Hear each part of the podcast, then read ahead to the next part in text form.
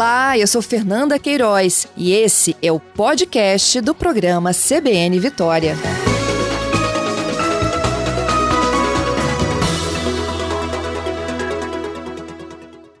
Hoje é dia de prevenção à obesidade. Já já os nossos especialistas vão tratar do assunto ao vivo. Estamos pedindo a sua opinião. Como é que você lida né, com o seu corpo, com a sua saúde, com as suas taxas? A gente já já vai falar de um movimento novo que diz que dá para ser saudável em qualquer tamanho.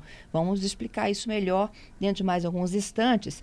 Mas lá no Twitter e tanto no Instagram, o endereço é arroba CBN Vitória, a gente conhece um pouco do seu perfil. Você, nosso ouvinte aqui do CBN Vitória, que quer o quê? Se exercitar mais, Fernanda. Olha que legal. 40% dos nossos ouvintes, a maioria dizendo que precisa se exercitar mais, 30% dizendo que está satisfeito, 20% dizendo que um regime vai bem e os outros 10% dizendo que não se preocupam com isso.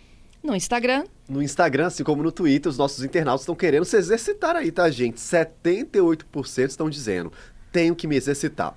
11% se dizem satisfeitos, 10% alegam que o regime vai bem e 1% apenas diz aí que não se preocupa com isso, mas 78% estão dizendo que precisam se exercitar, Fernanda. Vamos chamando para esse debate então os nossos especialistas. Dr. Roger Bongestab é médico nutrólogo, é cirurgião, professor de pós-graduação em nutrologia do Hospital Israelita Albert Einstein e também a Andréia Levi, psicóloga, presidente da ONG Obesidade Brasil. Vamos falar então, gente, da prevenção à obesidade, do tratamento à obesidade e dessa nova proposta aí de que dá para ser saudável em qualquer tamanho. Doutor Roger, Andréia, sejam bem-vindos. Bom dia. Olá, Fernanda. Muito bom contar com a participação de vocês. Vocês, não sei se vocês conseguiram acompanhar aqui as enquetes e o percentual que está liderando de voto é de que a população é muito consciente, ela sabe que ela precisa se exercitar mais para poder se sentir melhor em relação ao peso e às suas taxas. Doutor Roger, e esse movimento novo de que dá para ser saudável em qualquer tamanho? Começo contigo. Olá, bom dia, Fernanda. Bom dia aos ouvintes da CBN. Bom dia, André. É um prazer estar aqui com vocês. A polêmica matéria e desse movimento que, ao meu ver, é polêmico. Né? Eu, não, eu não concordo com a forma aplicada, como esse movimento costuma é, ser divulgado, porque estão atrelando Roger, a gente vai tentar restabelecer a sua conexão, porque está tendo uns picotezinhos. Enquanto isso, eu sigo com a Andréia, tá? Andréia, tá. seja bem-vinda, Andréia. Tá.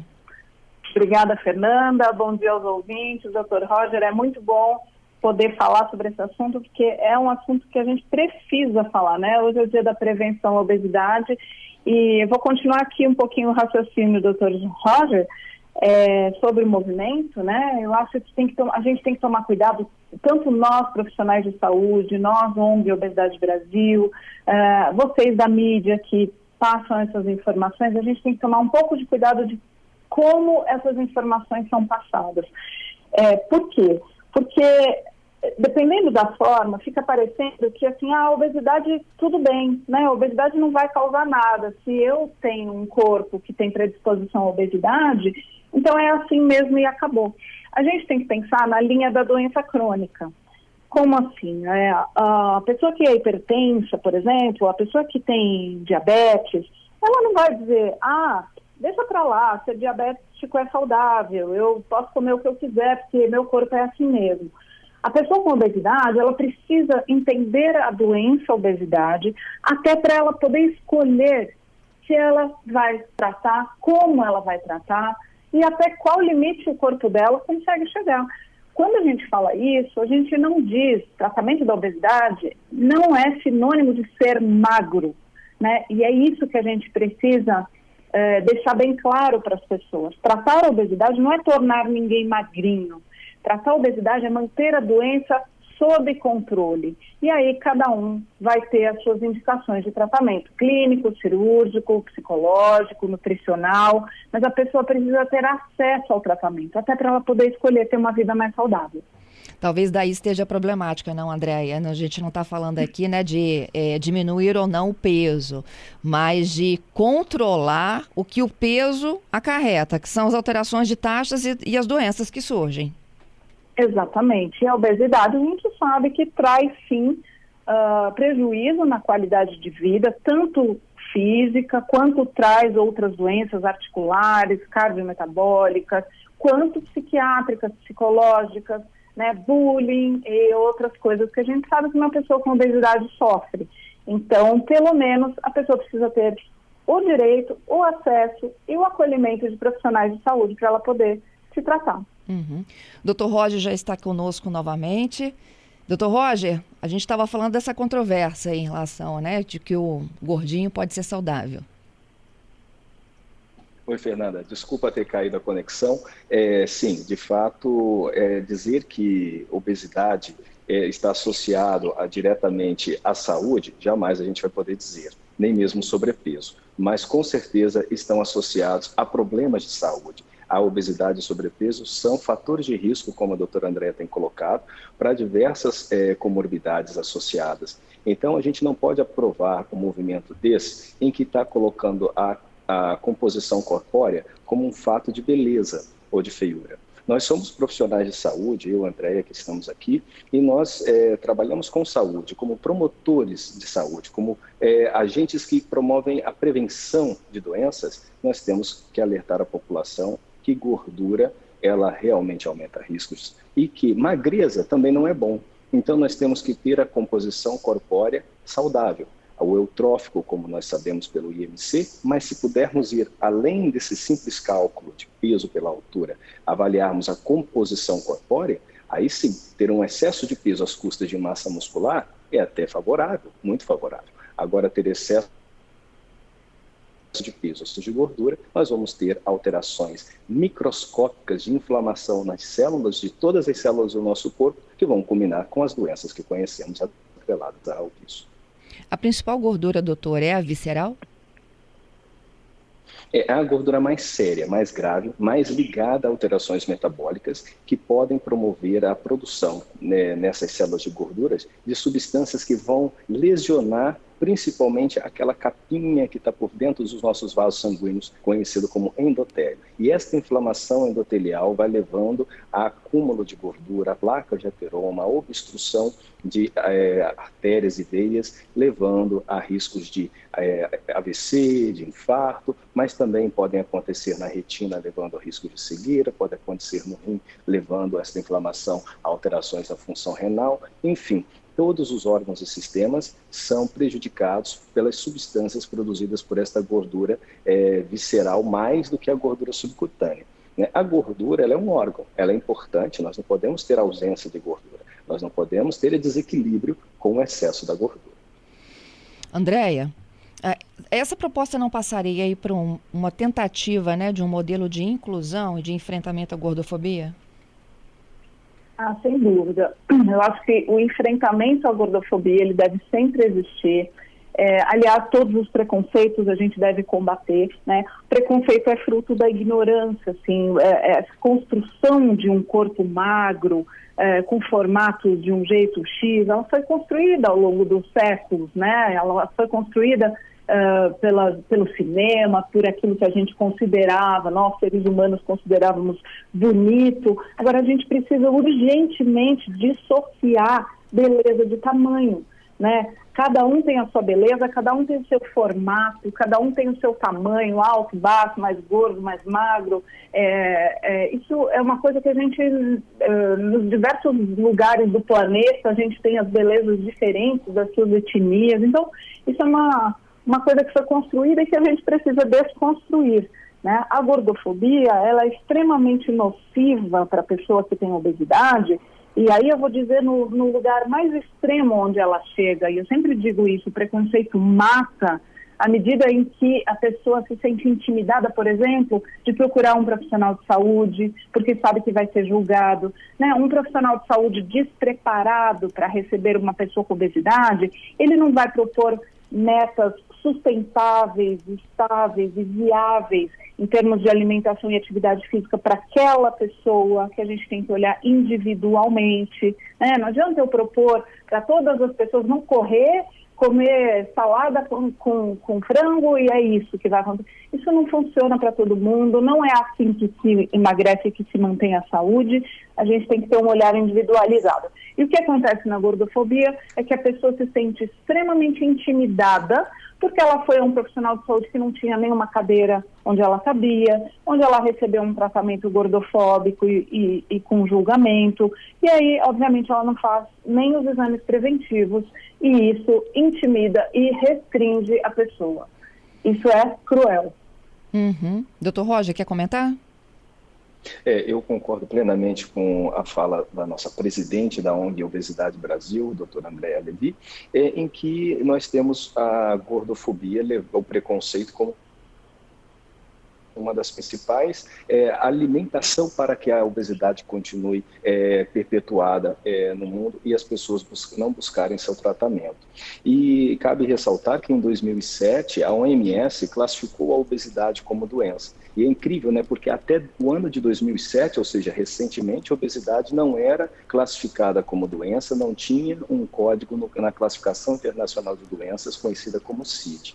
A partir de 2010, nós temos esse CID, então nós sabemos que a obesidade é uma doença e que ela precisa ser encarada como tal. Ninguém cria preconceito se você é hipertenso. Ninguém cria preconceito se você é diabético. Por que, que tem que haver obesidade. Ninguém chega ao quadro de uma doença como obesidade simplesmente porque falou, vou me tornar obeso, quero adoecer.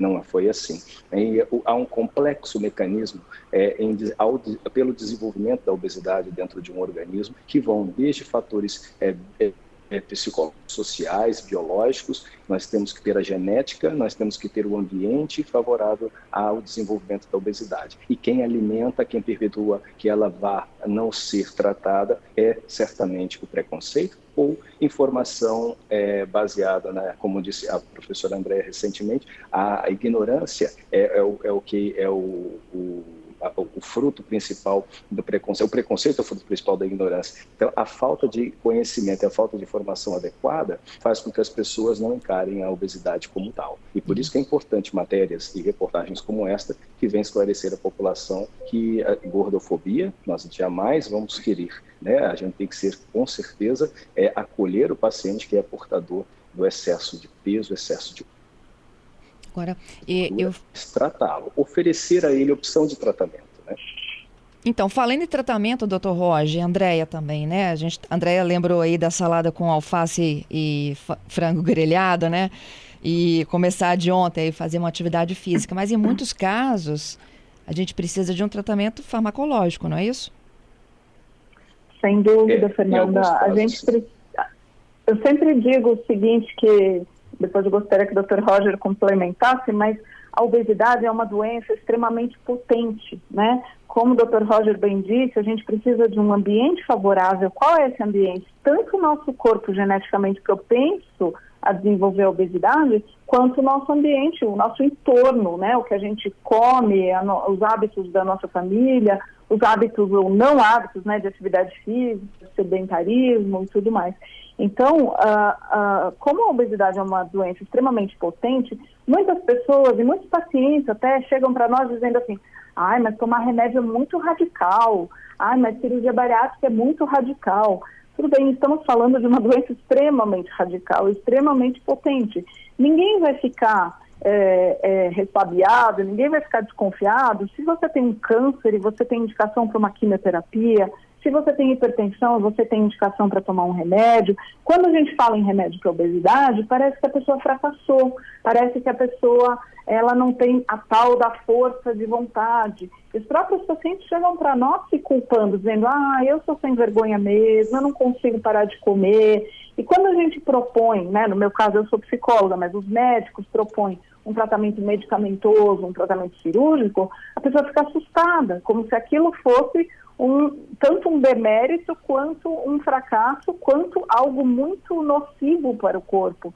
Né? Enquanto que ter a obesidade, todo o prejuízo que a obesidade causa, é muito mais nocivo do que a gente manter a obesidade controlada ali num patamar como eu falei, não precisa ninguém ficar magro para tratar a obesidade, a gente precisa descer um ou dois degrauzinhos ali de peso e manter a pessoa saudável, e muitas vezes isso exige sim medicamento e a gente precisa quebrar mais esse preconceito. Roger? Pois é, exatamente bem falado, Andréia. E essa questão da, do preconceito, infelizmente, os profissionais de saúde não estão ainda bem preparados, na sua grande maioria, para o acolhimento e para o tratamento da obesidade, para o enfrentamento dela como é, doença. Talvez essa ainda seja o maior entrave dentro do sistema, dos sistemas de saúde, para que a gente possa ter uma efetividade é, mais global na abordagem, na indicação das terapêuticas, tanto farmacológicas quanto cirúrgicas da obesidade. Como foi bem dito, a obesidade ela é multifatorial. Então não adianta dar um único medicamento e falar ele vai tratar a obesidade. A obesidade ela não tem cura, lamento dizer, mas não tem cura. A obesidade ela tem controle. Então nós assim como nós temos controle da hipertensão, controle de um diabetes, uma vez hipertenso para sempre hipertenso, mas com medidas farmacológicas ou não, você pode controlar e manter essa hipertensão é, em latência, a obesidade é a mesma coisa. Então, as medicações, elas vão manter a obesidade sob latência, elas vão controlar fatores que é, podem levar à obesidade, como a ingestão alimentar mais aumentada ou até mesmo o metabolismo mais identificado, coisas que as medicações podem ajudar a solucionar. Mas não adianta só o remédio, há necessidade, necessidade antes de tudo, de mudança comportamental, daí a necessidade do acompanhamento psicológico, a necessidade de dietoterapia, a necessidade de exercício físico. Aí sim, após nós termos estas é, variáveis controladas, a medicação ou quando a medicação falhar, a cirurgia eh, como terapêuticas ideais a esses pacientes com a obesidade. E universalizar esse tratamento, não, gente, porque a gente tem uma população aí de mais de 20% né, do, dos brasileiros com sobrepeso e, e, e, é um tratamento caro. Perfeito. É, exatamente. É um Nem todo mundo tem acesso.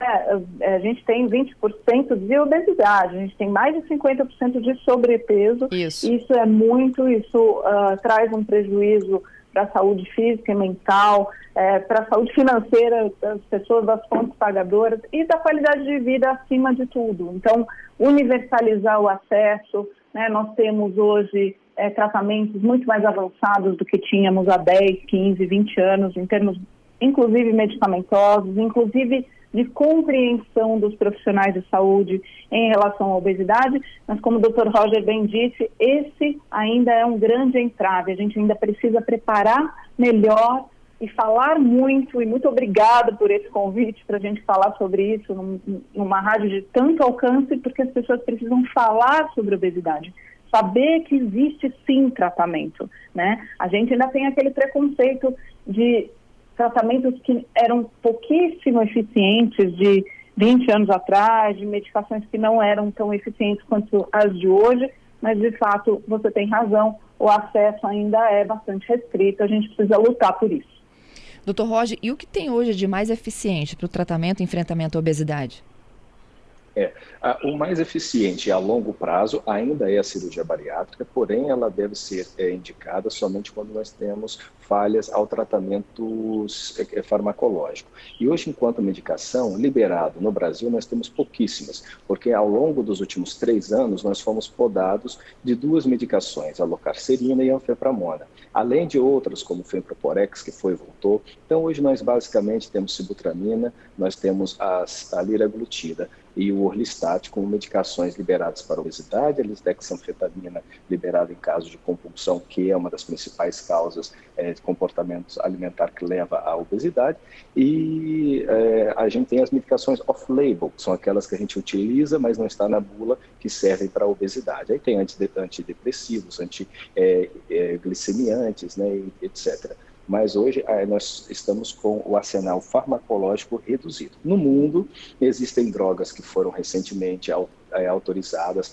para serem utilizadas como tratamento da obesidade, como a semaglutida, dizer partido, mas que é ao, ao longo dos próximos dois anos, talvez essas duas moléculas já estejam com a indicação em bula liberada no Brasil, mas ainda não temos. Queria fechar essa nossa conversa, tanto com o Roger como com a Andrea, com um conselho para quem está nos ouvindo agora e que precisa de encarar a doença? Fernanda, o importante é que cada um seja avaliado individualmente, tanto nas suas questões físicas e metabólicas, quanto nas suas questões psicológicas. É, muita gente sofre né, com a obesidade e não diz que sofre, porque agora existe é, outro, outro cuidado que a gente tem que ter com esse tipo de movimento é que ele é muito válido no sentido de inclusão, de todo mundo se sentir bem, mas a gente tem que tomar cuidado para não ir para o outro lado, para o outro extremo, né? Que a pessoa não se sentir autorizada a sofrer. Ah, então eu tenho obesidade, mas posso reclamar, porque agora é bonito ser obeso, porque agora todo mundo pode ser o que quiser. Sim, sem dúvida, todo mundo pode e deve ser o que puder, o que quiser, mas tem coisas que nos trazem sofrimento, tem coisas que nos trazem prejuízo à saúde, sim, física e mental. E se essa pessoa tem um sofrimento, ela precisa e deve buscar ajuda de profissional qualificado para tratar da sua obesidade, que é uma doença crônica, como o Dr. Roger disse, sem cura. Então, busque uma avaliação, faça uma avaliação individualizada e veja o que, que é possível, estável e viável para o seu caso. Obrigada, Andréia. Doutor Roger? Obrigada. Pois é, então eu digo sempre, né, primeiramente você tem que querer. O paciente que tem obesidade, que tem sobrepeso, que tem alteração na composição corpórea, assim como aqueles que têm o inverso, não têm o sobrepeso, têm o baixo peso, e não são doentes, do ponto de vista com doença que leva à redução do peso, mas simplesmente tem uma baixa massa muscular por falta de exercício, por falta de ingestão alimentar proteica adequada. Então, nós precisamos é que o paciente queira sair desse patamar. E daí a gente vai orientar a alimentação adequada, exercício adequado, acompanhamento profissional adequado e buscar sempre profissionais que te acolham. Se você for um profissional que te tratar com discriminação, ele está sendo antiético, ele está cometendo um crime, ele está infringindo o código de ética profissional. Principalmente, eu posso falar da minha profissão, que é a medicina, se infringir, se o paciente for discriminado pela sua composição corpórea, ou até mesmo se a ele não for dada as opções é, junto do paciente a tomar a decisão se é melhor tratar, se é melhor utilizar medicamentos, se é melhor fazer somente exercício e dieta no primeiro momento, se não for lhe dada esta opção, o profissional também está infringindo pontos éticos, que é o ponto da autonomia, e não está deixando você ter acesso ao aquilo que existe hoje, que a ciência promulga como sendo mais saudável. Então, busque profissionais adequados, exercite-se e alimente-se. E não deixe morrer a criança que tem dentro de você. Nós amanhã temos aí o Dia da Criança, vi a Fernanda falar há pouco sobre a programação das nossas cidades, da região metropolitana, e as crianças se exercitam, as crianças brincam, e a gente tem que ter muito cuidado também com essa população de crianças, porque a obesidade infantil tem crescido, crescido demais por hábitos não tão corretos. As crianças, ao invés de brincarem, de saírem essas atividades, estão ficando em frente ao computador, nos tablets e nos celulares. Então, a gente precisa ter uma educação de base desde as escolas com hábitos saudáveis. E aí a gente com certeza vai conseguir ter saúde e, quiçá, beleza também associada a isso. Muito obrigada também, Roger, pela sua participação. Hein? Tudo de bom para vocês. Agradeço, Fernanda. Um bom feriado a todos.